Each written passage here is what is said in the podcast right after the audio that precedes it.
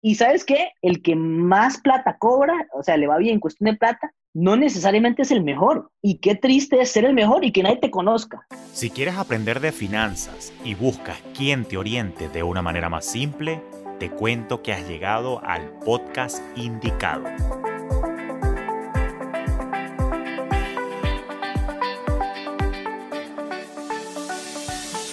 Te habla Julio Cañas y esto es Finanzas Orgánicas, un espacio con recomendaciones y reflexiones para procurar tu bienestar financiero, donde también exploraremos tendencias para impulsar tu crecimiento.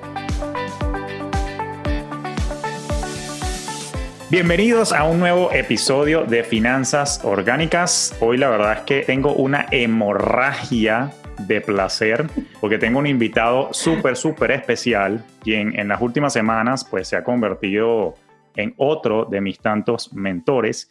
Y en esta ocasión tenemos acá presente en Finanzas Orgánicas al gran Stefan Dyer, quien es comediante y también TEDx Speaker, es coach para speaker también y se encarga de ayudar a las personas a volverse un poquito más cómicas y confiadas en sí mismo con sus habilidades de habla en público a través de su academia Malpensando. Estefan, gracias por tu tiempo y la oportunidad de tenerte finalmente acá en Finanzas Orgánicas. Bienvenido, hermano. Qué grande, el indomable, el insaciable, el imprescindible Julio César Cañas, ladies and gentlemen, el Mark Zuckerberg de las finanzas. Caramba, hermano, qué bueno tenerte acá. Gracias, gracias, de verdad. No, mira, para mí es importante que mi comunidad te escuche porque muchas cosas, muchas preguntas que tengo para ti el día de hoy, pero dentro de la comunidad de las personas que nos escuchan y también en mi comunidad en Instagram, Julio Finance, hay, hay quienes se dedican sus esfuerzos profesionales y de emprendimiento a lo que llaman la economía naranja, que es la economía de la cultura, la creatividad y el plano digital. Pero en el plano creativo y cultural, Normalmente, Estefan, me he dado cuenta que a algunas personas que se dedican al ramo artístico les cuesta un poco las finanzas y ellos se autoimponen mucho, inclusive creencias limitantes, que no, porque yo soy creativo, entonces en ese sentido, tú sabes, yo no sirvo para los números, etcétera, etcétera. Ahora, tú tienes una ventaja ante otros artistas por allí porque la verdad verdadera es que usted, caballero, estudió finanzas y economía. Exacto. Usted trabajó en banca y habiendo trabajado en banca, pues algo de números viste, pero aún así tu caso me pareció genial y por donde quiero arrancar hoy preguntándote es que nos cuentes un poquito de ti y ese brinco que hiciste, así como venías igual que yo trabajando en banca y te fuiste ahora al mundo artístico de la comedia. Cuéntanos de ti y de esa transición. Sí, como te decía, detrás de cámaras en el JC Cañas Studios, somos como hermanos perdidos. Yo no sé si los que nos escuchen, Amstram Basser, más conocido como Stram Hacks, Julio César, Laura, Dr. G, Lorelei, yo siento que son mis mejores amigos y todavía no nos conocemos. yo estuve siete años en Scotiabank, aquí en Toronto, donde vivo, trabajando en Wealth Management y llegué y me estampé con una pared como muchos de ustedes y llegó un momento en el que a pesar de que había logrado ser uno de los senior managers más jóvenes en el banco y que mi carrera estaba viento en popa, paralelamente estaba yo avanzando mi pasión, que era el stand-up comedy, y estaba avanzando mi carrera bastante. Entonces llegué a un punto en el que dije, sé cuál es mi futuro inmediato en el banco a corto, mediano plazo, que sería, bueno, unos 3 a 5 años de repente ser director y unos 5 a 10 años ser vicepresidente, pero tenía mi otra pasión. Yo empecé haciendo videos en Vine, si se acuerdan los millennials, eh, el TikTok, pero para los viejos, ¿no? Que era esta aplicación que hacía videos en seis segundos. Y ahí empecé yo mi carrera y, de comedia en Twitter y en Vine. Y luego pasé a Instagram y Facebook. Hacía videos, algunos hicieron virales. Y en el 2014, junto a mi socio de comedia y, de mi escuela de comedia Malpensando, Juan Cajiao, nos ofrecieron la, la oportunidad de hacer stand-up comedy en un show aquí en español, en un micrófono abierto. Eso fue en el 2014. Entonces, tres años hasta el 2017 que renuncié a mi trabajo paralelamente avanzaba esto y yo dije, ok, tengo 29 años en 2017, no tengo hijos, no tengo una hipoteca y no estoy casado. Estos son los momentos de tomar riesgos, dije yo. Y bueno, ¿qué es lo peor que puede pasar? Muy sumamente desde un punto de vista agradecido. En un país como Canadá, ¿qué es lo peor que puede pasar? Si me va mal en la comedia. Bueno, primero puedo pedir employment insurance, me pueden pagar por estar desempleado, pero voy a dejar todas las puertas abiertas en el banco por si me va mal. Entonces ahorré, me mudé a un lugar más pequeño y me di un año para lanzarme al estrellato y ver cómo me iba. Pensé que iba a vivir de los shows, pero ya que haces más shows, como que tus amigos te dejan de ver porque ya te vieron, ¿no? Ya no es, ya no es novedad. Y paralelamente abrimos unos talleres de oratoria a través de la comedia, porque la gente quería perder el miedo a hablar frente a un público, pero también conectar con cualquier audiencia a través del humor, que es lo que nosotros hacíamos. Lo lanzamos, se llenó, a la gente le encantó y ahora tenemos una escuela ese es realmente el main income stream que tenemos, no es los shows, a pesar de que viajamos bastante y hacemos tours, pero la, la vaca lechera, como has dicho tú en este show previamente, es eh, la escuela. escuela Entonces nos dimos cuenta que nos habíamos puesto ese sombrero de típico de artista, ¿no? De que... No, que, que la gente venga a mí, si soy bueno, yo no voy a, ir a las compañías para que me contraten, que me llamen, no, es que se pagan muchos impuestos, yo no voy a seguir eso, yo soy artista, la vida es bella, viven la vida loca, y de repente te das cuenta que no sabes dónde se te va la plata, después de que se pasa el hype de que, ay, soy artista, ahora lo hago así a full time, dices, oye, no estoy ahorrando para nada, no sé dónde está mi plata, no, no estoy ahorrando para mi retiro, no tengo inversiones, no tengo seguro, ya no tengo seguro del banco, ¿qué está pasando? Entonces te haces un montón de preguntas. Y si quería yo seguir con mi novia, que ahora es mi esposa y, y, la mamá de mi hijo, que por cierto fue a la universidad contigo, tú fuiste su profesor. Correcto. Este, te empiezas a hacer un montón de preguntas, entonces llegó ahora sí de ponerme, llegó la hora de ponerme la gorra de, de finanzas y empezar a planear y a ver cómo podía no solo ponerme yo en una posición para tener éxito como artista, sino que también éxito como la compañía de Malpensando ahí fue donde yo empecé mi, mi journey de crecimiento personal, porque dije, no soy el más chistoso, no soy el mejor, llevo un par de años haciendo esto y mucha gente que es muchísimo más chistosa que yo ha fracasado dedicándose a tiempo completo en la comedia. Entonces, aquí tengo que hacer yo algo extraordinario para no fracasar, donde muchos que son mejores que yo en escenario ya lo han hecho. Entonces empecé a estudiar a, gente que ha logrado cosas extraordinarias, empecé a leer libros de crecimiento personal y me empecé a nutrir muchísimo para tener más self-awareness, más conocimiento, autoconocimiento y llegué a la leyenda Julio César Cañas tres años después, porque, y aquí termina mi monólogo rápidamente, es que llegué, me pasó lo mismo que a ti, estudié economía y finanzas y me las creía que yo soy, como decimos en criollo, el más arrecho. Y de repente empecé a descuidar un montón de mis aspectos de finanzas personales y hace dos meses empecé a escuchar tu podcast y ya tenemos reuniones semanales con mi esposa de finanzas, ya estamos aplicando el 50, 30, 20 Estamos siendo muchísimo más responsables, viendo dónde se va cada centavo. Y esto no quiere decir que la vas a pasar mal, ¿no? Simplemente claro. es disfrutar responsablemente en línea con tus metas a largo plazo. No, y gracias por eso. La verdad es que es un placer seguir formando a mi querida exalumna Narceli. Y bueno, y ahora tenerte a ti también entre los pupilos y mentores, que eso es lo bonito, pues yo también aprendo de ustedes y ya contaremos eso. Ahora fíjate, me llamó la atención, tú te preparaste para poder emprender, o sea, a pesar de que estabas trabajando en el banco, acumulaste alguna reserva, fondo de emergencia, te entendí para aguantar un año, como dicen en criollo, la pela callejera. este, pero claro, después del año, como te consumiste los fondos y después fue cuando empezó a temblar la cosa, ¿no? Sí, fíjate que yo tenía una platica ahí ahorrada y dije, bueno, me, me dura para un año sin hacer un dólar, sin percibir un dólar de ingresos pero de repente vi que la reserva estaba bajando muy rápido. Entonces dije, bueno, por lo menos invertirlo en un activo igual se me va a ir, por lo menos invertirlo en un activo fijo. Eh, y con mi esposa, antes novia, habíamos conversado que queríamos comprar un apartamento, que aquí en Ontario, en Toronto, si no sé cómo es en Estados Unidos, pero la primera vez que compras un inmueble, puedes poner solo el 5% de down payment.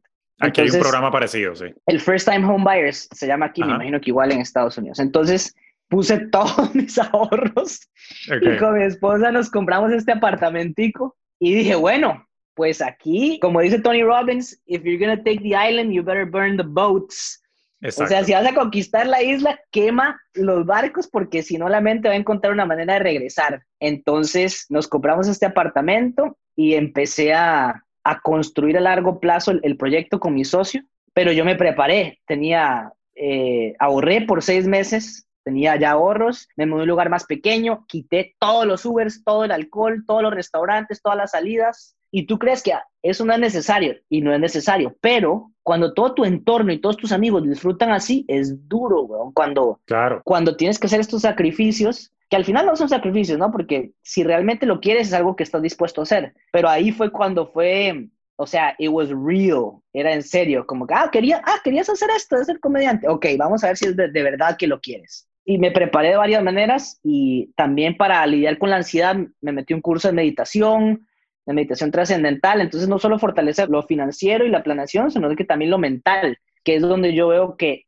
la gente que ha logrado cosas extraordinarias es donde tiene la, la mayor ventaja. Entonces, esa parte la he estado fortaleciendo mucho en los tres últimos años y bueno, nunca volví al banco, espero nunca volver al banco y estoy muy contento como va creciendo mal pensando y, y, rodeándome de gente que me motiva. No, y eso que dices es muy importante y me encanta que lo hayas dicho tú también, así que quien nos escucha pues sabe que no estoy tan loco cuando yo siempre les hablo de la Trinidad del Bienestar, siempre les repito hasta el cansancio, tiene que haber un balance, bienestar físico, mental, financiero y tienes toda la razón, yo creo que la, la fortaleza mental es lo que es clave para construir la resiliencia, porque una de las cosas que ocurre cuando emprendes es que lamentablemente te enfrentas a mucha incertidumbre tienes mucha presión social. Quizás, no sé si te pasó a ti, no sé con qué cara te veían tus amigos del banco, estás loco, comediante, o sea...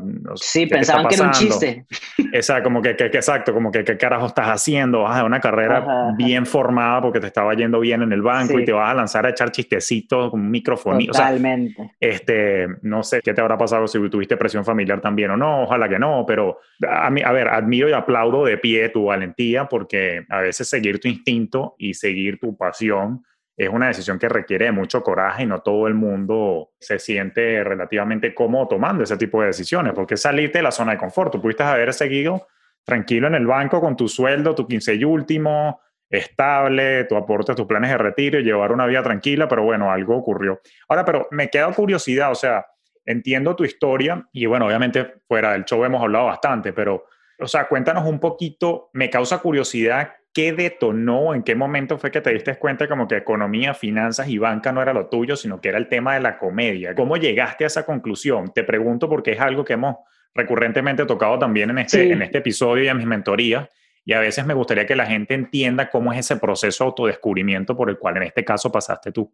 Sí, siempre ha sido una pasión mía, pero como te habrás dado cuenta y lo he escuchado en tus episodios, es que pues cuando estás en primer grado, ¿cuál es el siguiente paso? Pues segundo grado. Estás en el colegio, pues la universidad. La universidad, el trabajo, tienes tu primer trabajo y siempre hay como que un paso determinado. Pero ya cuando llega mi primer trabajo y empecé a hacer plata, ya tenía este disposable income como para decir, uy, y te encuentras en un lugar muy cool que es como, ¿y ahora qué hago? Ahora sí tengo plata, ¿no? Todo este tiempo había estado, como decimos, en el sur de Francia, pelando bola. que bien aprende, que bien aprende. ¿Viste cómo me tiene mi esposa? Entonces, este, digo, ahora tengo plata. Y mi hermano mayor, que se llama Kurt y tiene 11 años más que yo, es músico y comediante en Costa Rica. Yo, yo nací allá. Mis papás son peruanos pero yo nací en Costa Rica y mi mamá es artista también y siempre como que el humor ha estado en la familia. Mi hermano trabajaba en Procter Gamble, estuvo en Inglaterra, en Cincinnati y renunció también para dedicarse a la comedia en el 2008. Entonces, o sea, sí era difícil para mí renunciar a mi trabajo porque me veían como el golden boy de la familia, pero por lo menos ya lo había hecho mi hermano, ¿no? Entonces, eh, no fue fácil, pero ya se me olvidó la pregunta, pues, por andar de monólogo aquí. ¿Cuál es la pregunta? Ah, ¿cómo fue, ¿cómo fue el, el, proceso mental? Sí, sí, correcto. Y entonces no es así de que, ah, quiero renunciar, la vida loca, la es que no, pero no es como que un día me levanté y, ay, ahora sí quiero ser comediante. No, ya lo venía trabajando por años y es esa planeación, es, es ese self-awareness y autoconocimiento. Desde el 2010, 2009 venía yo escribiendo en Twitter. Nadie me daba ni un solo like pero yo sentía que mis observaciones eran chistosas, ¿entiendes? Claro. Y ya empiezas a, a escribir, a tomar cursos, a, a, experimentar de diferentes maneras, como decimos en el sureste de Francia, a cagarla para poder este, aprender de ti mismo. Y ya cuando empecé con los videos, después me lancé a stand-up y era pésimo, pero otra vez a leer libros, a tomar cursos, a salirme del área de confort. Y en el momento que tomé la decisión, me acuerdo fue muy claro. O sea, hubo un día por cierto, le abrí el show con mi socio Erika de la Vega, aquí en Toronto en el 2016, y a Luis Chatén. Y entonces, eh, muchos venezolanos, amigos aquí que nos habían visto empezar en el 2014, dos años después decían, wow, o sea, estás creciendo súper bien. O sea, como que mejoraron un montón y en ese momento me contrató Coca-Cola para hacer 13 videos para Jugos del Valle. Empezaron a seguir muchas cosas. Entonces como que hablé con mi esposa y le dije, oye, ¿tú me apoyarías? Y me dijo que sí. Ella conoció a un banquero y, terminó con un comediante. Y que este loco el coño ahora se va a meter a chachite. sí, exacto. Aunque ella me conoció en un show, entonces bueno, ahí se empareja la cosa.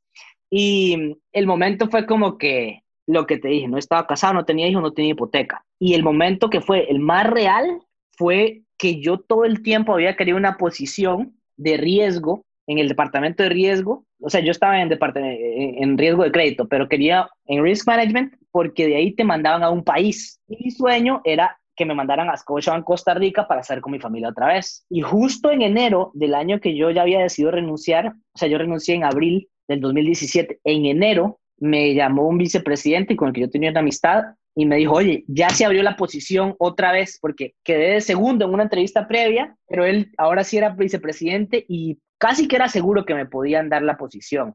Y yo no le había dicho a nadie todavía. Y a él fue el primero que le dije, pero le decía y ya no había vuelta atrás, porque ese era el siguiente paso. Yo ya lo había comunicado pues unos años antes que quería ir ahí. Y le dije, oye, me encantaría, pero voy a renunciar. ¿Y el qué? ¿Te vas a otro banco? ¿Qué pasó? No sé qué. Y yo, no, voy a hacer comedia. Y él, ah, es un chiste. Y yo, no, es de, es de verdad. Voy a, dedicarme a mi carrera profesional de comedia y terminó siendo ahora oratoria, presentaciones, eventos corporativos y los cursos online. Entonces, parece que fue como que, ay, del banco a la comedia, qué, qué, qué radical. No, ya venía un proceso de, si se puede llamar, siete años en el que era pésimo, nadie me conocía, pero seguía aprendiendo, seguía preparándome. Y como tú dijiste en el episodio 21, creo que con Lorelaine, que la gente es que ahorita ve a Julio y, ay, ahorita está Julio, pero tú tienes 12 años aprendiendo, 15 años y enseñando también. Entonces, Correcto. Muchas veces la gente ve el presente, que es muy cool, porque es cool que lo, que lo noten a uno, pero, pero hay mucho trabajo detrás y, muchos fracasos que te construyen como artista y profesional. Totalmente. Ahora, una de las cosas que me gusta y me queda de, de tu caso y tu historia y tu evolución es que, ahora, no sé si eso te lo dio un sexto sentido o tu formación, pero veo que tomaste riesgos calculados, o sea, que no es que te lanzaste al ruedo a los locos, sino que te preparaste, o sea, desde el banco fuiste sembrando la semillita, empezaste a practicar en los stand-ups, eh, hiciste tus primeras apariciones, estas aperturas de los shows de Eric, de La Vega y Luis Chatén, y después cuando te sentiste un poquito más seguro que tenía todo, fue que te lanzaste al ruedo. Y eso me encanta porque muchas personas que nos escuchan probablemente se están haciendo esa pregunta, como que, coño, ¿cómo hago para, para tomar la decisión de emprender? ¿En qué momento lo hago? Y con varios invitados que he tenido, recuerdo que Carlos Fernández fue uno, hace unos cuantos episodios, Café del Éxito en redes sociales, alto amigo, muy buen amigo, alto pana.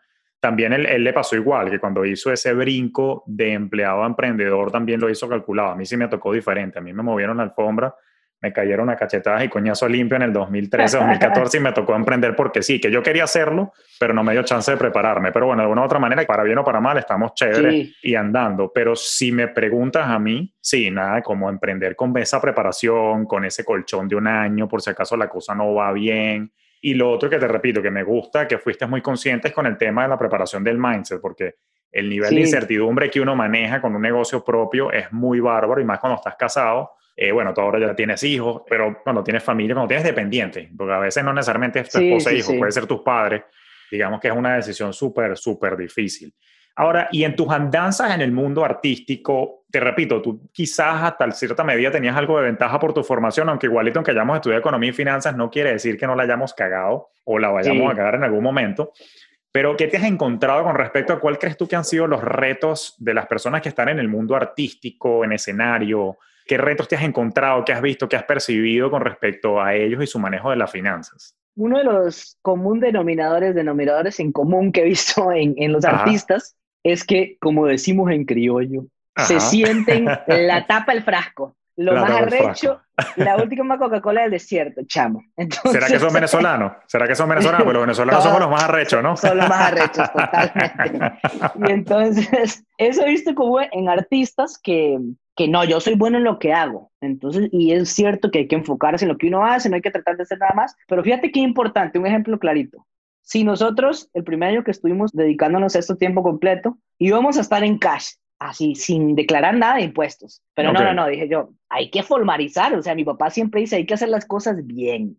Entonces, yo de mi lado me creé un sole proprietorship para declarar mi lado, pero después, según el nivel de ingresos de la compañía, ya era hace un año y medio, era bueno que nos sacáramos una corporación, que, que, incorporáramos una corporación. Entonces, lo hicimos, pero, ay, papeleo, aquí en contrato, cómo se hace, yo no sé, porque tú puedes haber estudiado finanzas y, y, saber present values y corporate finance y todo esto, pero ya cuando te metes al sistema del canadiense de impuestos, es, un, es ¡ah! otro peo, hermano. Exacto, y no tienen ni las ganas de leer las 600 páginas, entonces ahí viene una de las grandes cosas, delegar. Pero igual como que contratar a alguien, sabes que vas a ganar menos plata, ay, qué pereza, no sé qué. Entonces es muy fácil no hacerlo. Claro. Y mira lo bueno de haberlo hecho.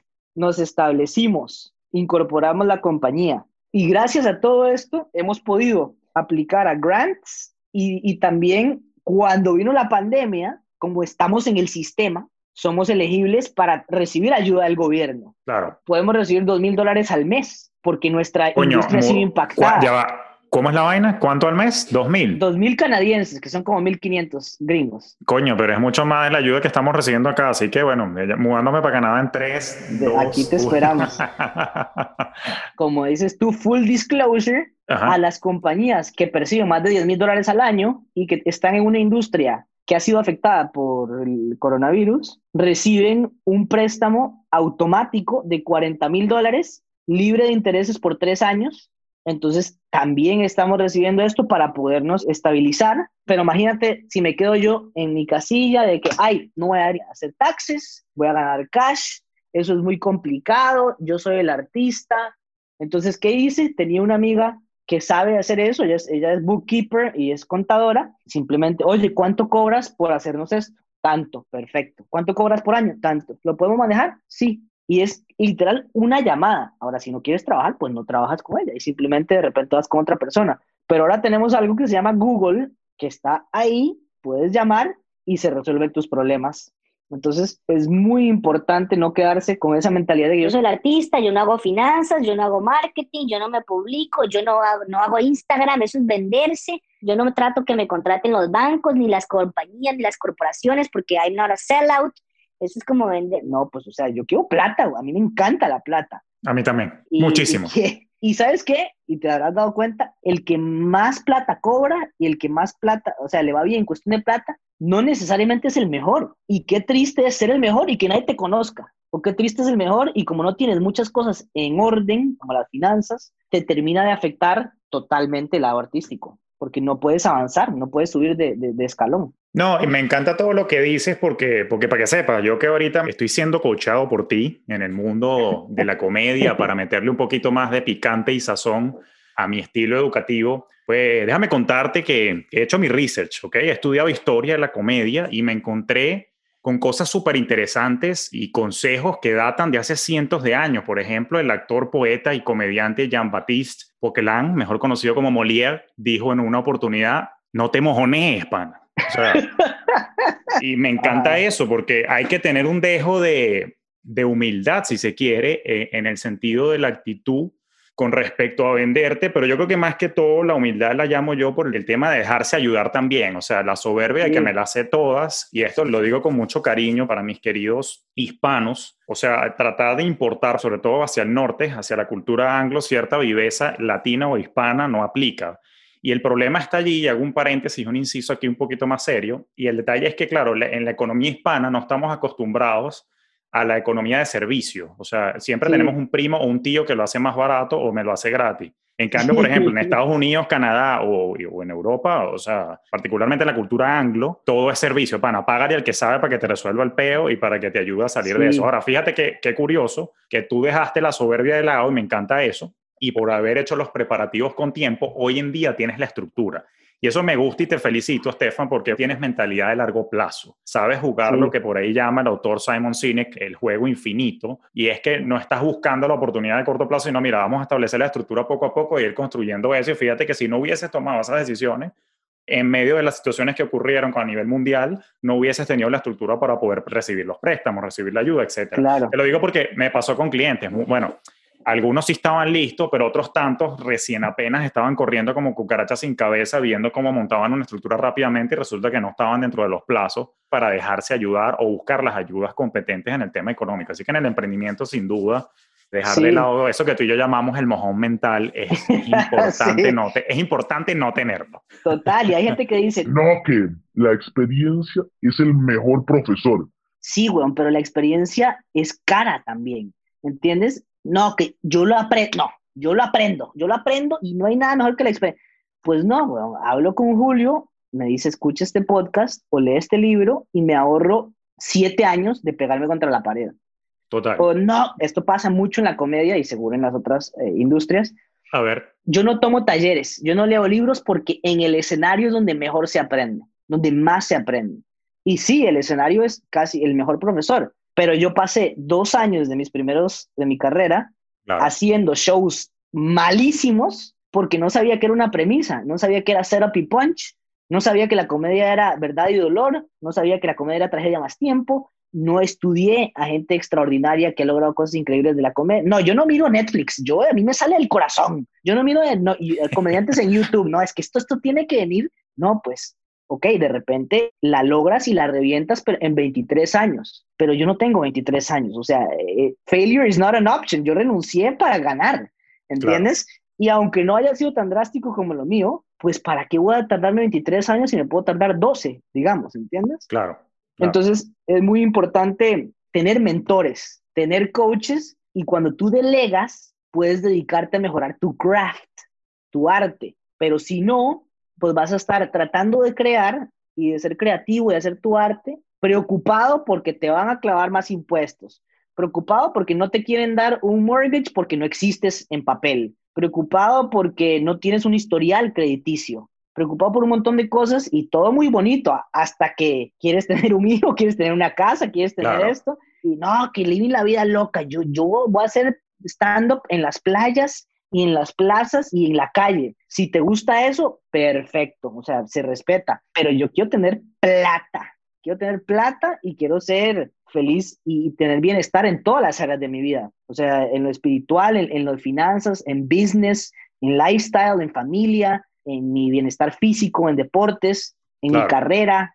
Entonces, muchas veces, como dice Tony Robbins, si una área está súper bien y las otras están en la miércoles, el área que está súper bien va a terminar veniendo al promedio de las otras áreas, porque es insostenible. Entonces, si abandonas un área de tu vida, es muy probable que, que te pase factura. Eso es lo muy bueno del autoconocimiento que tú has mencionado en, episodios previos. Y ahí, bajo ese self-awareness, yo reconocí y aprendí que la estaba, no me estaba yendo bien en mis finanzas personales, a pesar de que compramos un apartamento y tengo mi seguro de vida, tengo de critical illness, long-term disability, tengo todo esto, pero no ahorraba. ¿Sabes qué pasa con los artistas que quería, se me había olvidado? Que esto fue lo que más me ayudó tu episodio del 50, 30, 20 o si queremos decirlo, 20, 50, 30. Entonces, soy el mejor alumno, agárrenme que le quito el podcast en Julio y en Stefan Witros. Entonces, ¿sabes qué pasa? Que el artista no tiene un ingreso recurrente. Correcto. Y eso te destruye cualquier posibilidad de tener una Excel spreadsheet bonita. Porque mi esposa, como tiene un salario y trabaja en una compañía y, y trabaja en lo que estudió, pues tiene su salario cada dos semanas, que pagan aquí en Canadá, todo bien, y tiene el Excel spreadsheet así con sus colorcitos, con esto, con todas las fórmulas. Yo ni siquiera sé hacer un VLOOKUP, entonces estoy jodido. Y entonces es imposible para un artista, como que, no imposible, pero difícil organizarse, claro. porque ni siquiera sé cuánto va a recibir cada mes. Pero con el 50, 30, 20, me ayudaste a entender que, ok, voy a hacer un conteo objetivo de mis gastos y hasta abajo puedo sumar el ingreso que yo perciba cada semana y de repente estoy negativo un mes, pero estoy muy positivo en el otro. Y al final del año puedo hacer un análisis objetivo de cómo me fue y si tengo que adaptarme según mis, mis ingresos. Pero si no sé qué hago, no sé dónde estoy, no sé para dónde ir. Ese es el awareness financiero del que hablabas tú también. Sí, eso es muy importante. Y no, no, siempre a la orden. Siempre he dicho, no puedes gerenciar lo que no mides Ahora, mencionaste algo que me pareció clave y que quisiera rescatarlo, Stefan, porque tú hablabas, por ejemplo, del tema no solamente de dejarse ayudar y mentalidad, pero me parece bonito que mencionaste también el tema de en algunos casos delegar, ¿no? Y por ahí hay un dicho criollo que dice, tú quédate con tu arte, que yo con mi arte tengo. Eh, pero más allá de eso, el detalle está en que, por ejemplo, a ver, a mí me pasó, y eso es un error que yo cometí, lo reconozco aquí en un momento de vulnerabilidad, yo no sé si por un tema de perfeccionismo, no tanto por soberbia, sino yo creo que más por perfeccionismo, como que coño, que ladilla, nadie lo hace como lo hago yo, etcétera, etcétera. Sí. Y de paso, si a eso le sumas que yo en lo personal soy súper nerd, sé que no se nota, pero bueno, lo, tienen que saberlo. Em, claro, a mí me gusta aprender de todo. Entonces, yo soy el típico carajo que se va para Google o se lee un libro, entonces quiere hacerlo, pero por el hecho de aprender. Pero el tema no es eso. El tema es que el problema es que el día tiene nada más 24 horas. Entonces, por ejemplo, yo cuando arranqué este podcast, ajá, yo hacía mi research de los tópicos que quería tocar, buscaba los invitados, los grababa y como buen nerd yo aprendí a editar. Entonces, yo sé editar audio, al menos a nivel básico. Pero la pregunta es, ¿ese es mi craft? ¿Mi craft es editar? No, mi craft es buscar el contenido y explicarlo de una manera simple y entretenida. Entonces, cuando obviamente busqué a Andreina Gómez, que es la que edita esto, André, te quiero. Te queremos, André. No te conozco, pero te queremos. Ay, muchas gracias muchachos. Ahora por favor continúen con el podcast. Liberé mi tiempo, o sea, obviamente ahora ella lo hace mucho más rápido que yo porque por supuesto ese sí es su craft, ¿ok? Pero me liberó a mí mi tiempo porque entonces ahora yo me dedico a la creación del contenido y ya yo estoy tranquilo que hay una persona que lo hace muchísimo mejor que yo y así voy optimizando. Y es una de las cosas que quiero rescatar acá, Estefan, porque al final del día, como este podcast en español, no vayan a creer que le tiro golpes a la cultura hispana, pero es que señores, para que seamos abundantes tenemos que entender el error cultural que hemos cometido por años y es que tenemos que entender que la moneda más cara en verdad es el tiempo. O sea, lo decías tú, o sea, ¿para qué me voy a tardar 23 años para tener éxito cuando pagándole a una serie de mentores, asesores, coaches, talleres, programas, etcétera, puedes acelerar el tiempo. Coño, eso es invaluable. Lo que pasa es que, claro, venimos acostumbrados a que no, yo no quiero pagar. Y como dijo Claudia, que sé que te gustó ese episodio también, bueno, nunca vas a tener decisiones prósperas y abundantes si te la pasas tomando todas tus decisiones basadas en una mentalidad barata. Totalmente. Entonces, la inversión va más allá, o sea, además del aprendizaje y delegar, entiendan, señores, y a ti que nos escuchas, entiéndelo de una vez por todas. Es un tema de ahorrarte tiempo, para eso es que buscas coaches, para eso es que buscas mentores, para eso es que buscas asesoría en los distintos ámbitos que tú quieres desarrollarte en tu vida para que te aceleren lo que llaman la curva de aprendizaje. Y no es que no te vas a dar los coñazos, porque te los vas a dar de vez en cuando, pero por lo menos con que te ahorre dos o tres, ya te ahorro una buena recuperación y un buen recorrido en todo ese proceso de crecimiento, ¿no? Que, que, que coño, que es difícil. Y la típica, Dele. Le voy a poner yo la voz para que no se la ponga Andreina. Coño, Julio, pero es que yo no tengo tiempo. Entonces, si contratas a alguien para que lo haga, vas a liberar tiempo. Claro. Y, ¿sabes qué pasa? Que somos muy baratos los latinos. ¿Sabes qué pasa? No, que, oye, ¿será que me das un descuentico? No, ¿será que me lo das gratis? ¿Será que esto? Y de repente, por no ayudarle a la otra persona, o sea, o por no pagar, o porque no le vaya bien a la otro, no, pues no, no, no hacemos nada, no hacemos nada, ¿entiendes? Entonces, y luego, por eso creo que eres como un hermano o primo perdido, porque yo soy igual, y en, en el test de Gallup, de que te da tus fortalezas, mi fortaleza número uno es learner, de que aprende. Igual que yo. ¿No? Increíble. Entonces, yo soy igual, güey. Entonces, Fíjate, yo quería aprender diseño gráfico porque quería hacer mis flyers y mis cosas y Instagram y todo. Me puse un año a aprender diseño gráfico y lo máximo que hacía hacer ahorita es un crop. Entonces, bueno, mi socio Juan Cajallado es un gran diseñador gráfico e industrial, pero me da pena molestarlo cada vez porque no es eficiente. Ahorita descubrí la octava maravilla de la historia y del mundo que se llama Canva. Soy el único que no sabe que existe Canva hasta hace dos semanas. Y yo sentí que gané 3 millones de dólares descubriendo Gamba. Entonces, ahora ya trato de delegar, pero me cuesta, porque también, como tú bien sabes, cada fortaleza tiene su sombra. Entonces, como dices tú, yo quiero aprender, yo puedo, yo quiero, yo, yo puedo, yo, yo diseño, entonces yo soy accountable, yo es mi tiempo, yo lo puedo hacer, y de repente paso ocho horas y le hice un crop a mi cara. Entonces, ¿entiendes? Perdí todo el día. Y no solo lo, lo bonito y que tiene valor, de contratar a alguien, especialmente si es un soft skill en el que te están coacheando, es que no solo te vas a ahorrar varios golpes contra la pared y vas a aprender más rápido, sino que ellos te están viendo desde otro ángulo. Entonces te dan feedback que tú no puedes ver. Sí. ¿Entiendes? Y ese self-awareness es muy importante porque por más que tengas 18 ojos, no vas a ver ciertas cosas si no estás en el ángulo del coach y si no estás fuera de este cuerpo. Y creo que el error que cometemos muchos artistas y humanos es que uno dice, no, pues como yo vivo en este cuerpo, yo sé todo, yo sé todo de este cuerpo y de esta persona. Y entonces, pero no, es como que, eh, por ejemplo, hay como un mini avatar dentro de mí y tiene que manejarse dentro de este cuerpo con variables y, limitaciones y decir, bueno, pues tengo un cuerpo de un costarricense que mide 1,69, que se está quedando calvo y es medio chistoso. ¿Cómo lo optimizamos? ¿Entiendes? Pero si quieres hacer todo, pues no vas a llegar muy lejos. Entonces, es súper importante tener mentores. Yo tengo coach de correr, estoy tratando por un maratón, y lo cool es que, por ejemplo, tengo a Julio, que es mi mentor de finanzas, pero yo no conocí, antes de que lo conociera y habláramos, Julio ya era mi mentor y ni siquiera lo conocía. Vivimos en el 2020 que puedes tener mentores y ni siquiera saben que existes. Por ejemplo, Tony Robbins es mi mentor y él no lo sabe.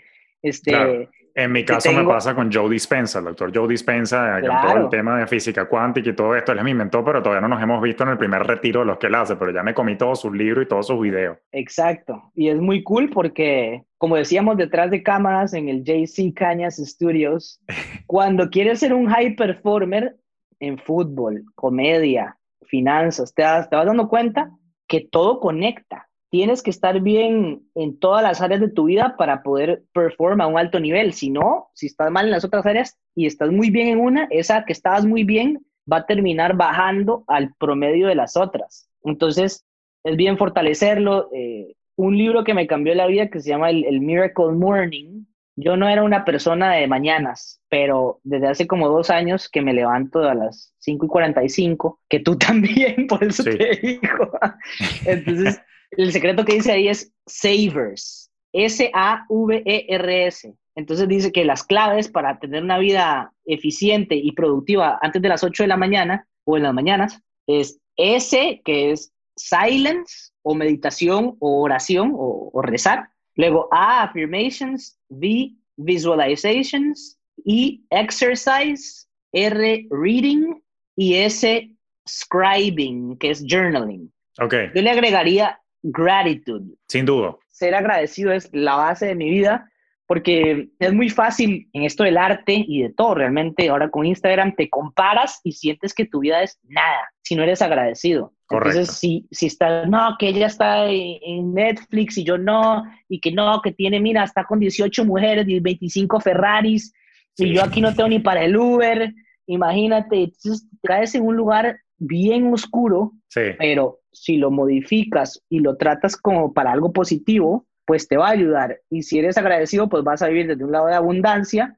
y estar agradecido por lo que tienes, no por lo que no tienes. Sí, eso que tú mencionas es importante y de hecho para recapitular, porque me gustó, eh, para traducirlo acá sería silence de meditación, eh, afirmaciones, me dijiste que también eran visualizaciones, que es importante, e, ejercicio, la R era de... Reading, leer. Exacto. Y la última S. Scribing o básicamente journaling. Sí, eso es importante, todo lo, sobre todo la parte de gratitud y el journaling, porque una de las cosas que, y eso es importante, ojo, y le pasa a los artistas y le pasa a la mayoría de la gente también, sí. es que no, a ver, sabes que yo aplico, y eso es un libro que te recomiendo, déjame decir, lo tengo por acá, se llama The Daily Stoic el estoico diario. Ah, sí, te he escuchado hablar de eso. De Ryan Holiday. Y bueno, el libro lo escribió él, pero la filosofía no viene de él. La filosofía viene de los estoicos y eso tiene ya muchísimo tiempo. ¿Quiénes son los estoicos? Eh, ¿La familia de Risto Stoico, del futbolista o quién?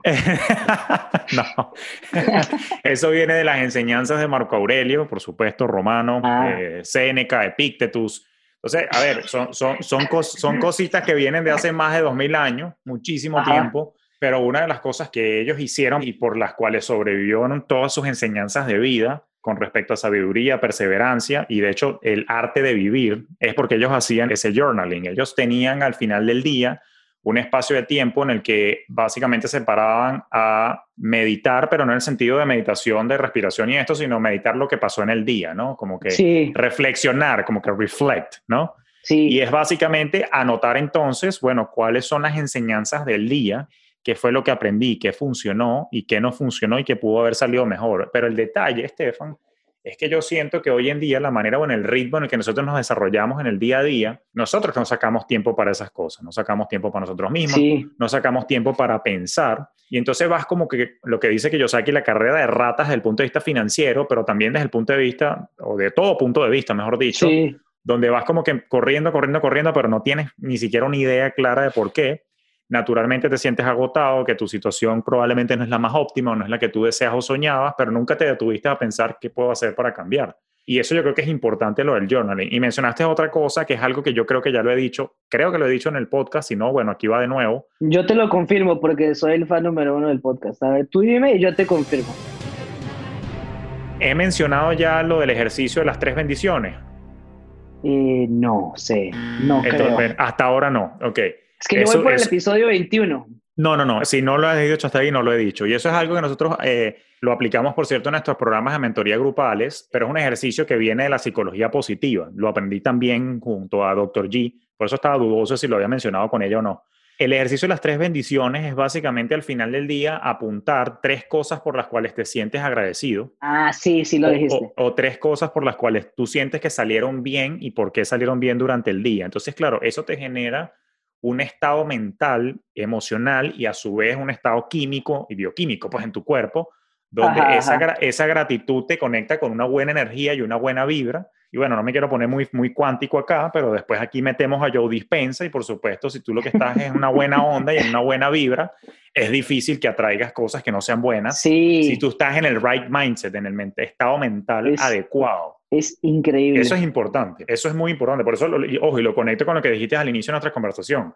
Si no trabajas la parte de tu bienestar mental, es muy difícil que puedas tener control de otros ámbitos de tu vida y particularmente el financiero. Que seas artista o seas cualquiera de las profesiones u ocupaciones, oficios a los que te quieras dedicar, eso es súper, súper importante para mantenerte sobre todo centrado y enfocado en las cosas que realmente importan. Si no te va a pasar, factura, pun intended.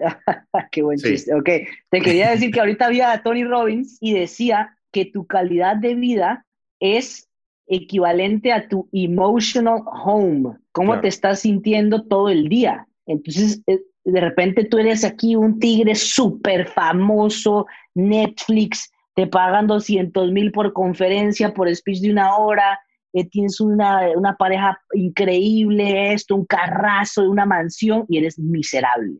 Entonces, ¿qué calidad de vida tienes? O tienes todo esto y estás enfermo, o, o todo el día mal. Entonces, yo constantemente hago, que no tengo el secreto, mm, pero hago muchas cosas porque he pasado por momentos feos, ansiosos y no quiero volver ahí.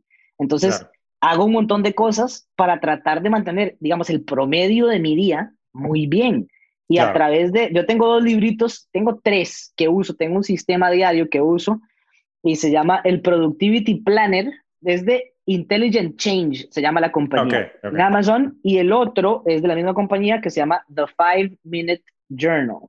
Y este es de gratitud. Entonces es exactamente lo que tú dices. O sea, tú tienes que completar en la mañana y en la noche. Y en la mañana te pregunta, estoy agradecido por tres cosas. Luego te pregunta, ¿qué haría hoy este día increíble o muy bueno? Y tienes que escribir tres cosas que dependan de ti. Me dices, ay, me gana la lotería. Pues no, bueno, pues algo que tú puedas lograr. y luego una afirmación. Y en la noche, aquí puedes ver tú, en la noche te pide que digas three amazing things that happened today, tres cosas increíbles que me pasaron. Claro, Ahí tú te pones a revisar tu día y luego la última preguntita es ¿qué pude haber hecho mejor? Entonces, tú crees que, ay, pues escribo lo que sea. No, trata de escribir algo, pero el valor es que cada dos o tres o cuatro o cinco meses yo me, me tardo el tiempo de leer todos mis seis meses anteriores claro. y vas viendo muchas cosas en común. Entonces, si no haces nada al respecto, eres un habla miércoles, ¿entiendes? Pero no puedes hacer nada al respecto si no tienes ese autoconocimiento y self-awareness de lo que, digamos, si yo todos los días pongo dormirme antes y sé que me tengo que dormir y no, soy un tonto, soy un idiota, pues, o sea, lo llevo seis meses escribiendo todos los días y no hago nada al respecto, soy el único que culpar. Pero ahí ya puedo pedir ayuda, si es que no sé, o de repente debí de haber ido a correr temprano, porque cuando voy a correr temprano me siento súper bien durante el día o con más energía. Y lo otro es que el Productivity Planner te pide que no solo después de cada día, que te pongas una calificación de cómo te fue en tu productividad, sino que también revisas la semana. Y ahí yo uso mi journal de gratitud para ver las 21 cosas increíbles que me pasaron durante la semana. Entonces me voy yo sintiendo que fue una semana increíble. Por supuesto. No es que, ay, me gané la lotería o que, ay, me compré una casa, porque eso no pasa todas las semanas, ni cerca. Claro. Pero de repente me comí un helado de vainilla que estuvo cri criminal, como dice la filósofa griega Nati Natasha. Ajá. Entonces, de repente, yo siento, mi querido Julio, que tengo una vida increíble. Claro. criminal, claro que sí. criminal, pero si no lo documento, pues no me doy cuenta y ahí estás el domingo, todo triste, mañana trabajo, qué hueva. Entonces, ese es el self-awareness, como dice el gran filósofo, no griego, más sí estadounidense, Gary V, Gary Vaynerchuk, que dice que el self-awareness, el autoconocimiento, es el mejor regalo que te puedes dar a ti mismo. Y ahí están todos los tests que tú has recomendado, el de 16 Personalities, el de Gallup, creo que Dr. G dijo uno que se llamaba VIA Test, ¿no? Algo así. Sí, en nuestros programas de mentoría grupal justamente utilizamos VIA Test y como tres o cuatro más, este, dependiendo. O sea, en, en el programa que es de mentoría grupal para finanzas personales utilizamos VIA Test y las 16 personalidades de Meyer Briggs. Y en el programa que tenemos de mentoría para emprendimiento, sí nos metemos con los de Gallup que tú conoces, el de las fortalezas de Gallup, el de el ranking de las 10 cualidades del emprendedor y utilizamos otro también que se llama Wealth Dynamics de Roger James Hamilton, que es súper, súper chévere. Em, oye, y en estos minutos que nos quedan, había un tema que quería tocar contigo, porque a mí hay algo que me ha llamado la atención del mundo artístico y es un mensaje que quisiera que envíes tú porque, digamos, desde que te conozco, que es desde hace poco, pero siento que hubiese sido hace 40 años, aunque tengo 34, en ese ánimo de hermano perdido. Sí, sí. A ver, he visto tu evolución, o he estudiado y me la has contado porque ya hemos conversado fuera del estudio, como dices tú pero he visto tu capacidad de reinvención y adaptación. Y eso es un mensaje que quiero que enviemos juntos a los artistas y creativos que están allá afuera, porque por ejemplo, y lo he visto mucho no solo contigo, Estefan, sino también, bueno, yo por ser venezolano, naturalmente, aunque no sigo la farándula y no estoy muy atento a ese mundo, debo confesar, pero sí he visto de cerca la carrera de ciertos artistas, digo venezolanos porque es lo que conozco, porque honestamente no conozco muchos artistas de otras, de otras nacionalidades, pero he visto, por ejemplo. también conozco. Bueno, ahora, te conozco a ti que eres costarricense. Eh, pero justamente he visto, por ejemplo, como muchos se han logrado reinventar y otros no. Por ejemplo, voy con un ejemplo sencillo. Muchos artistas llegan aquí a los Estados Unidos, pero lamentablemente en Venezuela eran unas estrellas que las reconocían en todos lados. Acá salen a la esquina y nadie sabe quién carajo son, cosa que me imagino que es un golpe para el ego, no lo sé, no lo sé, estoy, estoy aquí hablando con nada sin saber. Lo cierto es que vas a Telemundo o vas a Univision, no te paran bola, porque aquí lo que hay es una población mexicana que prefiere artistas mexicanos, o sea, caso colombianos, porque esto surte a Florida y a Texas, pero por ejemplo, muchos sí supieron hacerlas y crearon su canal de YouTube, crearon sus cursos, lanzaron sus propios podcasts. De hecho, trajiste a colación a una persona que admiro mucho, Erika de la Vega. Eh, crearon su propio escenario, como George Harris, que es uno de los comediantes venezolanos. Una máquina, una máquina. esta, esta, nueva generación de comediantes a los que respeto, por supuesto, admiro mucho a los de la vieja guardia, a un, a un Laureano Márquez, a un Emilio Lovera, pero naturalmente he visto, y en tu caso pasó igual, o sea, tú estabas en escenario, pero entonces me encanta y lo conecto con cómo te conocí, entonces después con montaste mal pensando, entonces, ok, fíjate que me dijiste, no dependo del escenario, en verdad mi, mi vaquita lechera son mis cursos y mis programas, pero antes los daba en presenciales, rápidamente los pasé a virtuales, Cuéntanos cómo te has sentido y cómo ha sido toda esa readaptación y constante reinvención por la cual no solo los artistas, pero en verdad si te pones a pensar, todo el mundo, todos tenemos que pasar por un proceso así. Sí, bueno, vamos por partes, como dice el gran Julio Caño. ¿Viste cómo te tengo estudiado? Sí, señor. Somos brothers, aquí te descuidas y hacemos un trío con Stram Hacks y nos divorciamos de nuestras esposas aquí. ya sabes, Adam, anótate ahí que tenemos que hacer un episodio de los tres. Mira, yo no sé por qué he podido reinventar tanto, pero creo que no había otra opción. No había otra opción porque lo tenía que hacer para comer. Entonces, eh, obviamente, bueno, mi vida siempre fue el fútbol. Yo siempre quise ser futbolista.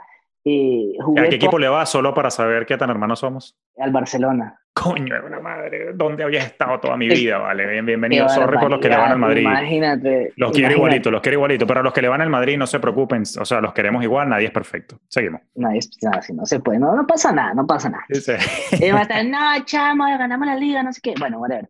Siguiente. Entonces, creo que lo he hecho desde un punto de vista de, tener un entendimiento claro en los años recientes de cuáles son mis fortalezas. Entonces, porque de repente, no, yo voy a ser este project manager y no me puedo organizar ni para lavarme los dientes cada noche, ¿entiendes? Pero si sé mis fortalezas, que ahora ya las sé por todo esto que he hecho, sé dónde puedo atacar bien. Es escuchar también lo que la gente te dice. Oye, Julio, tú eres bueno para enseñar. No, a mí lo que me gusta es surfear. Pues de repente puedes hacerlo como un hobby, pero de repente no eres muy bueno para surfear, ¿entiendes? Eh, no sé qué tan bueno eres para ser DJ, pero claramente sabes que tu fortaleza está en las finanzas y puedes hacerlo de DJ como hobby. Ese es mi hobby creativo, pero no, no monetizo con eso. Exacto. También intenté cantar bachata, pero no pegué. O sea, intenté, tú sabes, se escuchaba como que muy horrible decir, escucha las palabras de Juleo, pero a nadie le gustó esa vaina, entonces bueno, me, me dediqué a educar.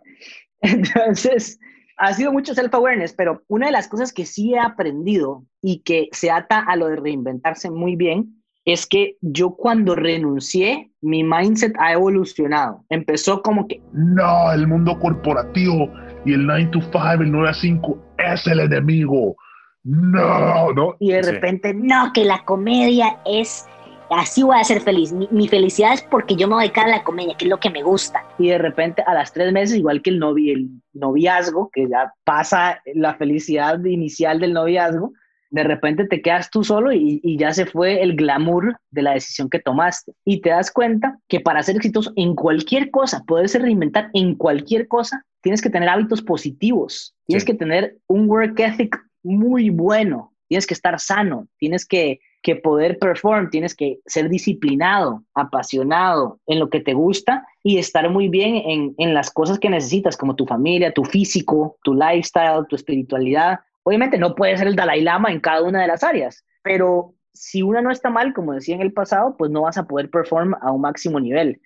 Entonces, yo he, sido muy cuidadoso en las decisiones que he tomado, en dejar puertas abiertas en el banco cuando renuncié, pero también saber que había una manera de hacer plata en lo que yo hacía, porque, porque si no había plata, pues ¿para qué lo hacía? De repente nada más lo hacía para hobby. Yo me quería dedicar esto a tiempo completo. Entonces, yo siempre soy fiel creyente que los contactos es todo. Obviamente tienes que trabajar muy duro y estar apasionado, disciplinado, pero qué triste que nadie te conozca y eres buenísimo, pero, pero buenísimo en, la sala de tu casa y pues no facturaste nada.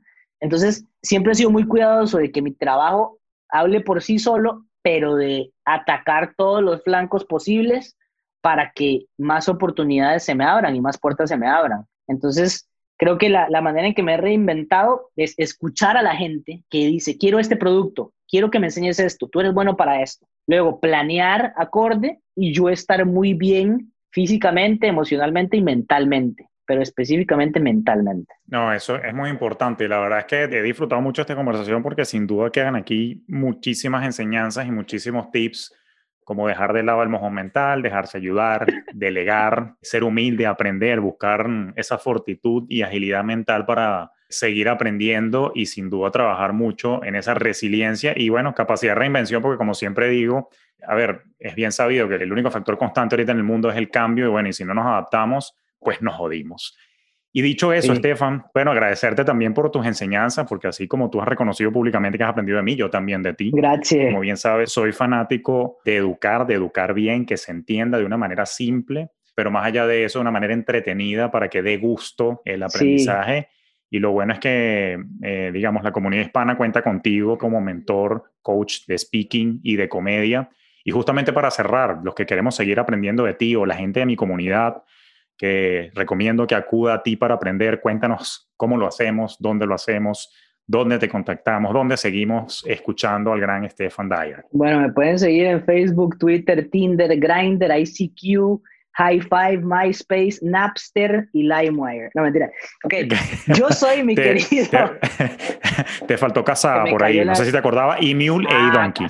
Claro, hermano, no lo olvides, por favor. No, no te podemos ganar, no te podemos ganar en toda la tecnología. Yo soy, mi querido Julio, como el encantador de perros, pero para la comedia y, las, y la oratoria.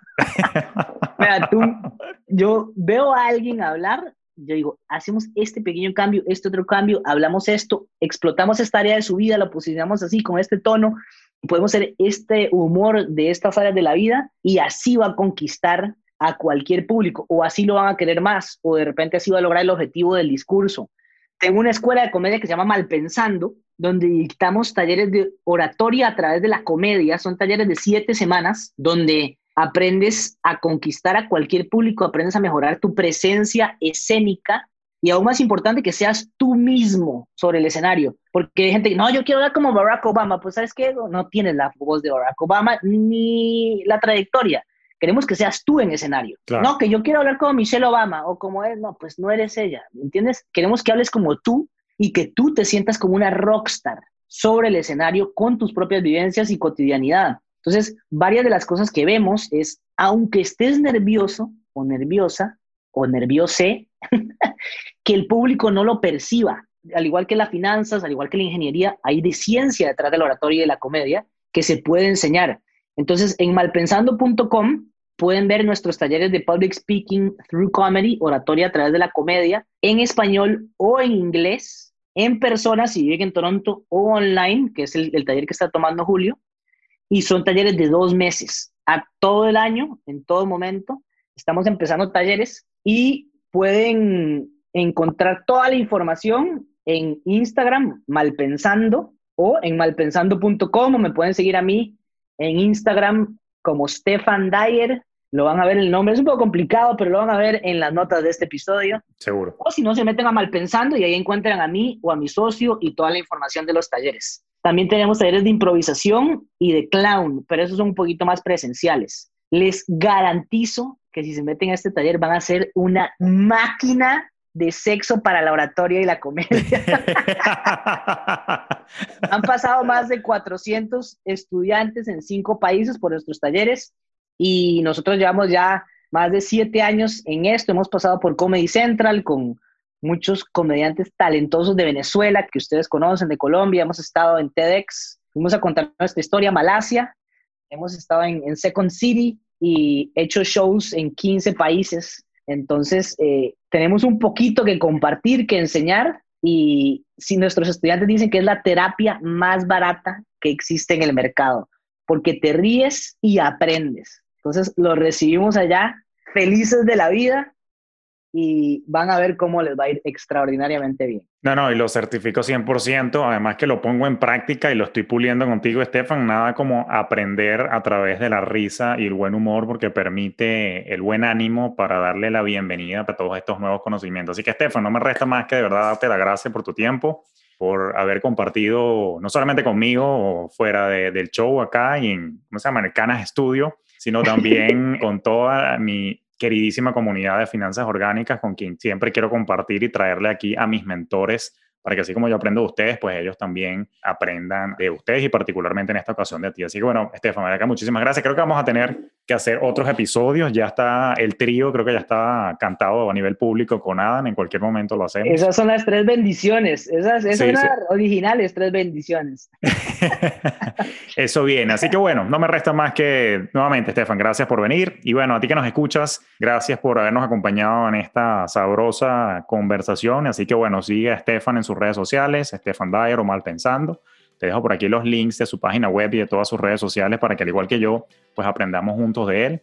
Y será hasta un próximo episodio de Finanzas Orgánicas donde seguiremos hablando de finanzas al desnudo. Digo, natural, ¿ok? Sin tecnicismos y sin pendejadas que explican por allí para que nos entendamos súper, súper sencillo. Así que bueno, los quiero mucho. Será hasta un próximo episodio. Nos vemos. Gracias. Esto fue Finanzas Orgánicas con Julio Cañas.